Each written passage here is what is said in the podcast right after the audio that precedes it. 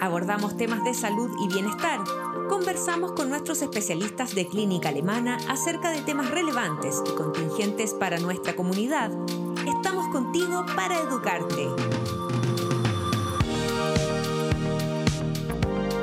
Bienvenidos a un nuevo Alemana Podcast. En esta ocasión nos encontramos con el doctor Francisco Ibarra, internista y especialista en medicina preventiva, con quien hablaremos sobre cómo vivir en tu mejor versión, que por supuesto está relacionado con la medicina preventiva. Bienvenido doctor y muchas gracias por estar hoy con nosotros. No, muchas gracias a ustedes, bienvenidos a todos y gracias por esta oportunidad. De nada, pues doctor. Eh, doctor, cuéntenos qué es la medicina preventiva y cuál es la importancia de esta. La medicina preventiva es una disciplina de la medicina general que se dedica justamente a la promoción de la salud, es decir, a que las personas eleven su salud. Muchas personas piensan que la medicina solo se encarga de eh, tratar o prevenir enfermedades, pero en realidad también con diversas formas podemos hacer que las personas eleven su nivel de salud. Y yo creo que es súper importante recalcar esa parte de la medicina preventiva. También es importante entender de que la prevención en realidad tiene múltiples niveles.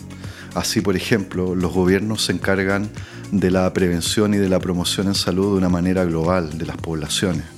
Ah, así, por ejemplo, Podemos recordar maniobras antiguas cuando se repartía la leche purita para evitar eh, la, desnutrición infantil, o que se le pone yodo a la sal para evitar la deficiencia de yodo, o que hoy día las harinas están fortificadas con ciertos nutrientes que podrían ser cruciales, por ejemplo en el embarazo, mm. como el ácido fólico. También existe una medicina preventiva mucho más definida, pequeña, a nivel individual, que es la que hacemos justamente en nuestro servicio. Y doctor, ¿qué podemos lograr haciendo un chequeo preventivo? Nosotros como pacientes, en el fondo, si es que, no, si es que eh, lo tomamos como una rutina anual, por ejemplo. Sí, justamente lo que podemos lograr es elevar nuestro nivel de salud, mejorar nuestros hábitos, prevenir enfermedades y llegar a tiempo. Yo creo que eso es justamente la detección precoz, es otro de los pilares fundamentales de la medicina preventiva. Muchas enfermedades son completamente eh, silenciosas y nos van aniquilando lentamente y sin ningún síntoma. Y por tanto, esperar síntomas para consultar es probablemente una mala conducta. Lo que debiéramos hacer es chequearnos regularmente para llegar a tiempo, pero no solo eso, sino que también cómo ir mejorando nuestros hábitos. Una misión fundamental de la medicina preventiva es la educación continua. Uno mm. cada, en cada visita médica va aprendiendo algo nuevo para mejorar su salud, mejores hábitos, cómo comer mejor, cómo dormir mejor, eh, cómo exponerse menos a tóxicos. ¿ah? Los grandes tóxicos de nuestra vida son principalmente el tabaco y el alcohol, que están tremendamente masificados. Y ahí hay un énfasis también fundamental.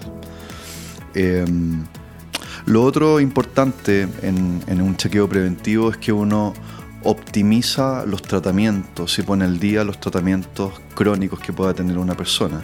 Por ejemplo, alguien que tiene hipertensión, que tiene el colesterol alto, que tiene hipotiroidismo, revisamos que sus terapias estén ok, que tengan una buena adherencia, que cumplan con las metas. Ajustar dosis de repente. Ajustar dosis, efectivamente, eso es fundamental. Y lo otro es ponerla al día en, en todas las cosas médicas que se requiere ajustadas a la edad de cada uno, al momento de cada uno. Por ejemplo, puede pasar que una persona ya esté cercana a los 50 años y no se haya hecho nunca una colonoscopía. Y ahí la ponemos al día en eso. Mm. Y avanzamos en la prevención llegando a tiempo. ¿Qué incluye el chequeo preventivo, doctor? Sí, ahí también hay varias cosas que aclarar porque muchas personas entienden que a lo mejor un chequeo preventivo es la clásica mecánica de una consulta médica y revisar un par de exámenes. Pero la verdad es que mucho más que eso. Parte todo con una meticulosa revisión de la historia personal de cada paciente. Revisamos la historia familiar, revisamos la historia personal y luego vamos adaptando el chequeo a los hallazgos de esa historia o a los hallazgos del examen físico. Por supuesto que también hay una batería fundamental de exámenes, como exámenes de laboratorio, exámenes de orina, un electrocardiograma de reposo esfuerzo según la edad y algunas imágenes dentro de las fundamentales, la ecografía del abdomen que nos permite detectar, por ejemplo, tumores, el hígado graso que prácticamente una epidemia en estos días, ¿no es cierto? Cálculos renales, cálculos biliares, eh, daños de las arterias como las placas de colesterol en la aorta o el daño de la aorta con un aneurisma en el caso de los fumadores que es fundamental llegar a tiempo. Luego uno va adaptando esa batería a la condición de riesgo o de edad de cada paciente. Por ejemplo, todas las mujeres después de los 40 años deben comenzar con su examen mamográfico. Eso le quería preguntar, doctor, ¿en qué momento es adecuado comenzar a chequearse para que de verdad sea preventivo y no sea más reactivo? Sí, en realidad como el proceso de envejecimiento parte desde que nacemos y en realidad estamos amenazados por malos hábitos o tóxicos en el ambiente, uno debiera chequearse todo el tiempo. Ah, a toda edad. A toda edad. Lo que puede variar es que si uno tiene un muy buen nivel de salud y tiene una muy buena educación en salud, esos chequeos pueden ser inicialmente bien espaciados, como por ejemplo cada dos o tres años. Especialmente entre los 18 y los 40 años los chequeos pueden estar un poco más espaciados. Sin embargo, después de los 40 años, yo diría que con toda rigurosidad todas las personas debieran chequearse anualmente. Algunas personas que tienen condiciones especiales podrían requerir incluso más de un control por año. Hay que verlo así, como cuando uno tiene un problema en el trabajo, en la casa, uno no suelta el problema hasta resolverlo.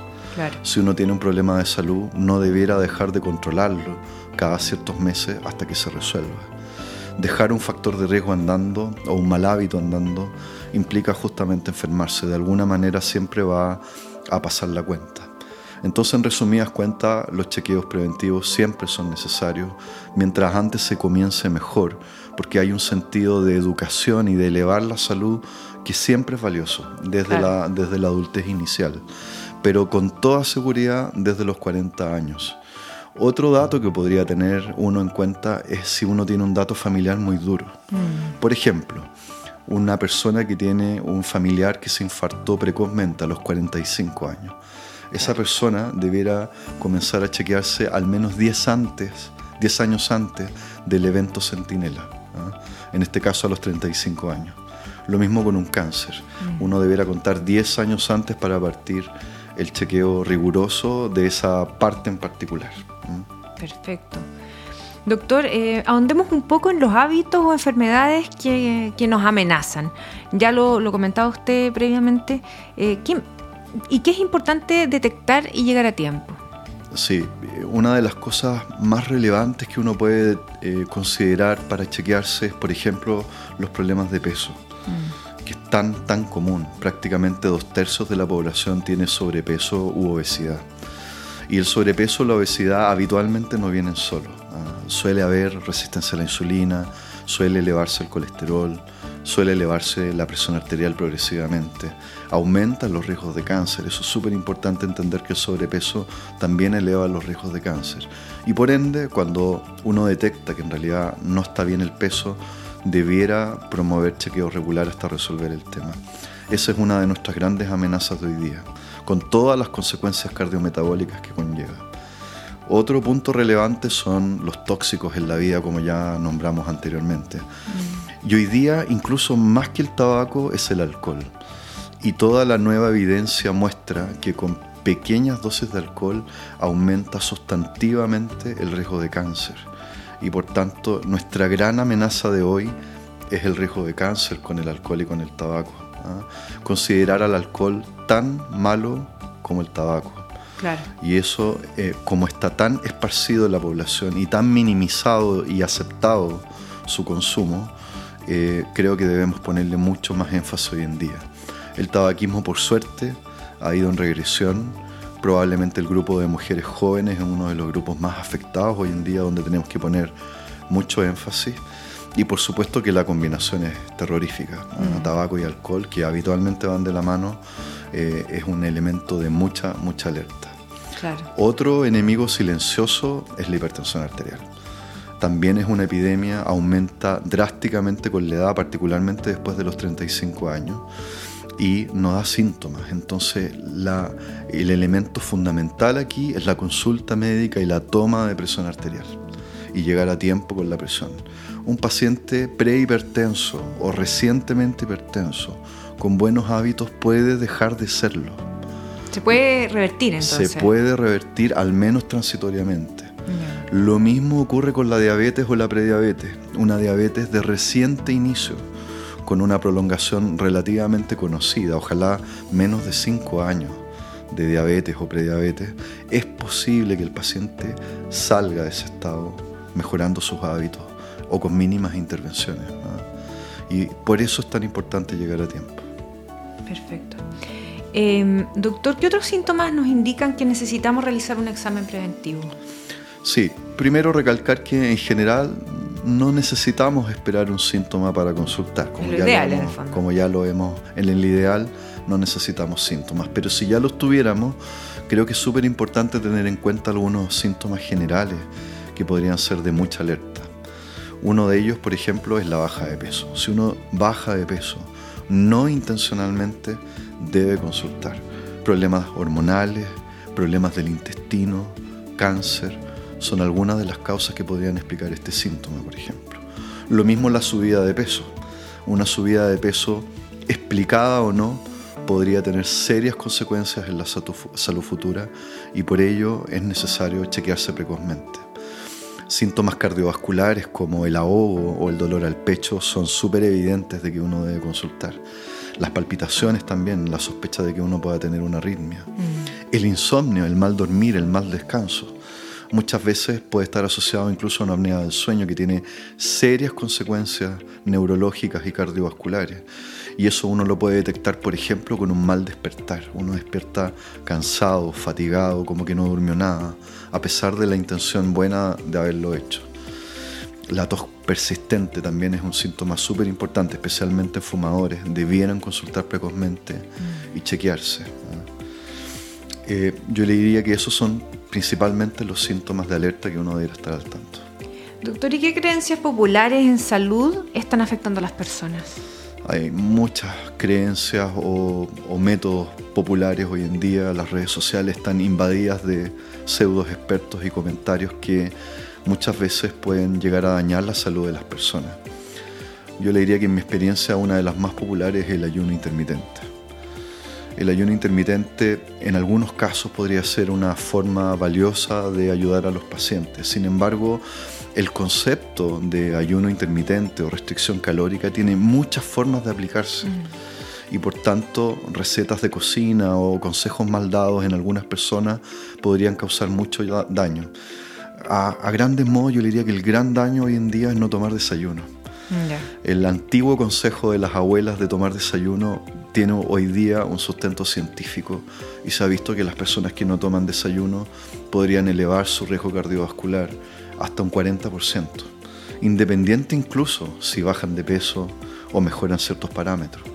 En realidad lo que ocurre es que el colesterol se eleva y puede generarse más resistencia a la insulina y por ello aumentan los riesgos de muerte cardiovascular. O sea, en caso de, optar por esto, tiene que ser con un especialista muy bien guiado. Debe haber una supervisión médica, debe haber un chequeo, debe chequearse los riesgos cardiovasculares y adaptarlo de la mejor manera. ¿ah?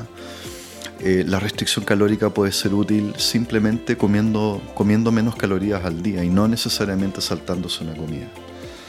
Eh, pero la verdad es que la nutrición es tremendamente compleja, muy, muy compleja y es difícil saber cuál es la mejor forma para cada paciente, muy difícil.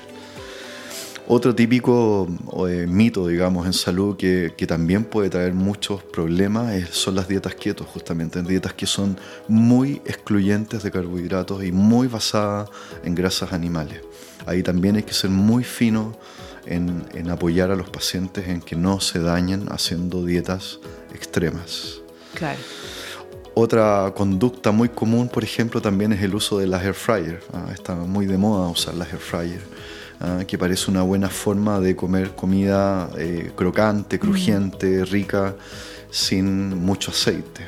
Claro. Sin embargo, hay un punto que muchas personas omiten y es que al someter las comidas a altísimas temperaturas, los elementos de ese, alimento se modifican a niveles de cáncer. ¿ah? ¿Ah, ¿En serio? Sí. Por ejemplo, los azúcares de una papa, típicamente uno ocupa el air fryer para papas fritas, por ejemplo, se transforman en un compuesto muy tóxico que se llama acrilamida, que aumenta los riesgos de cáncer. Ah, las proteínas también, al someterlas a altas temperaturas, se producen compuestos cancerígenos que no son nada de saludables. O sea, incluso la forma en que uno cocina un alimento influye en la salud. Por eso es tan importante la educación nutricional. ¿ah? Y es, una, es un continuo aprendizaje, uno mm. nunca termina de aprender de cómo comer bien. O sea, usarla ocasionalmente, no, no transformarla en nuestro método tradicional de cocina diario. Así es, así es, debería ser muy, muy esporádico y teniendo conciencia que someter alimentos a altas temperaturas no es saludable. Perfecto. Otro mito típico, digamos, o creencia popular son el uso de las vitaminas o de ciertos suplementos. ¿ah?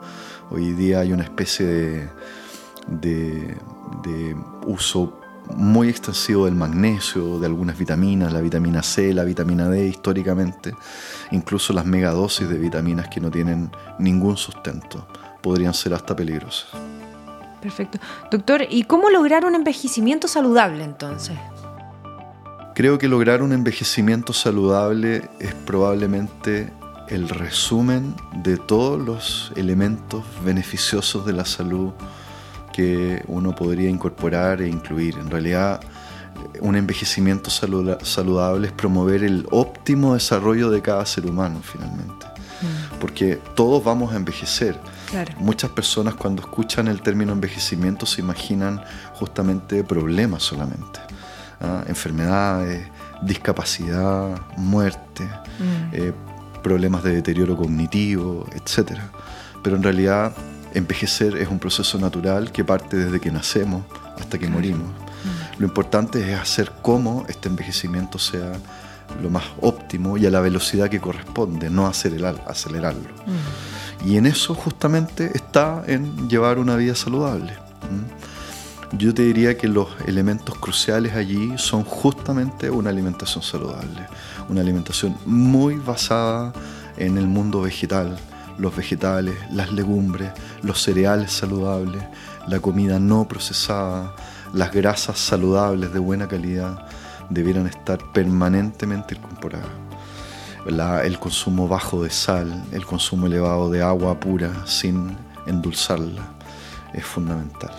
El sueño es otro elemento, un tercio de nuestra vida es dormir mm. ¿eh? y debiéramos procurar dormir al menos siete horas. ¿Y por qué no una buena siesta? hay algún, beneficios considerables de las siestas, pero no debieran pasar estas la media hora, por ejemplo. Mantener una vida activa, al menos dos horas de actividad física. Mantenerse alejado de los tóxicos, el tabaco, por sobre todo el alcohol en su mínima expresión. Tener una vida agradecida, tener una buena red de familia, de contactos, de gente con apoyo. ¿ah? Tener una vida apoyada creo que es fundamental el agradecimiento de cada de las cosas que a uno le ha tocado también es fundamental vivir agradecido. Mm. Y lo otro que es fundamental en la salud es la coherencia. Cuando uno tiene un sentido de coherencia en la vida, un, un propósito, es mucho más fácil hacer cambios y vivir bien, porque uno hace los cambios pensando en el propósito. Por tanto, buscar un propósito en la vida es fundamental. Y ese es un trabajo importante entre los 20 y los 40 años que eh, implica tiempo, implica desgaste, a veces también tristeza, ¿ah? pero finalmente eh, es muy beneficioso tener un propósito en la vida. Perfecto. Doctor, em, ¿una persona que quiera hacerse un chequeo preventivo puede consultar por telemedicina? Absolutamente. Yo diría que la telemedicina debiera ser, dentro de la medicina preventiva, un enfoque inicial. ¿ah? ¿Por qué un enfoque inicial? Porque ahí uno podría llevar una entrevista adecuadamente, podría indicar los exámenes necesarios, podría revisar los exámenes. Pero tiene algunas limitaciones, por supuesto, como por ejemplo el examen físico y tomar la presión arterial. Yo diría que principalmente es la presión arterial eh, y el peso y las variables antropométricas, medir a la persona, son las cosas que limitan un poco la telemedicina. Por tanto, en algún minuto del proceso preventivo con ese médico, debiera implicar una consulta presencial. Pero todo el resto de la consulta podría ser perfectamente realizable a través de la telemedicina. Para quien tenga dificultades para la consulta presencial, un buen pie inicial es la telemedicina. Y en eso también hay que aclarar un concepto con la medicina preventiva. cada acto de salud puede ser preventivo. Mm. ¿ah? Muchas veces incluso desde la recepción del paciente, ¿ah? la secretaria, nuestras enfermeras, nosotros mismos en cualquier acto médico, por ejemplo, yo trabajé mucho tiempo en la urgencia, pero uno en la urgencia no solo podía dar el mensaje de la patología aguda, de la enfermedad que estaba afectando en ese minuto al paciente.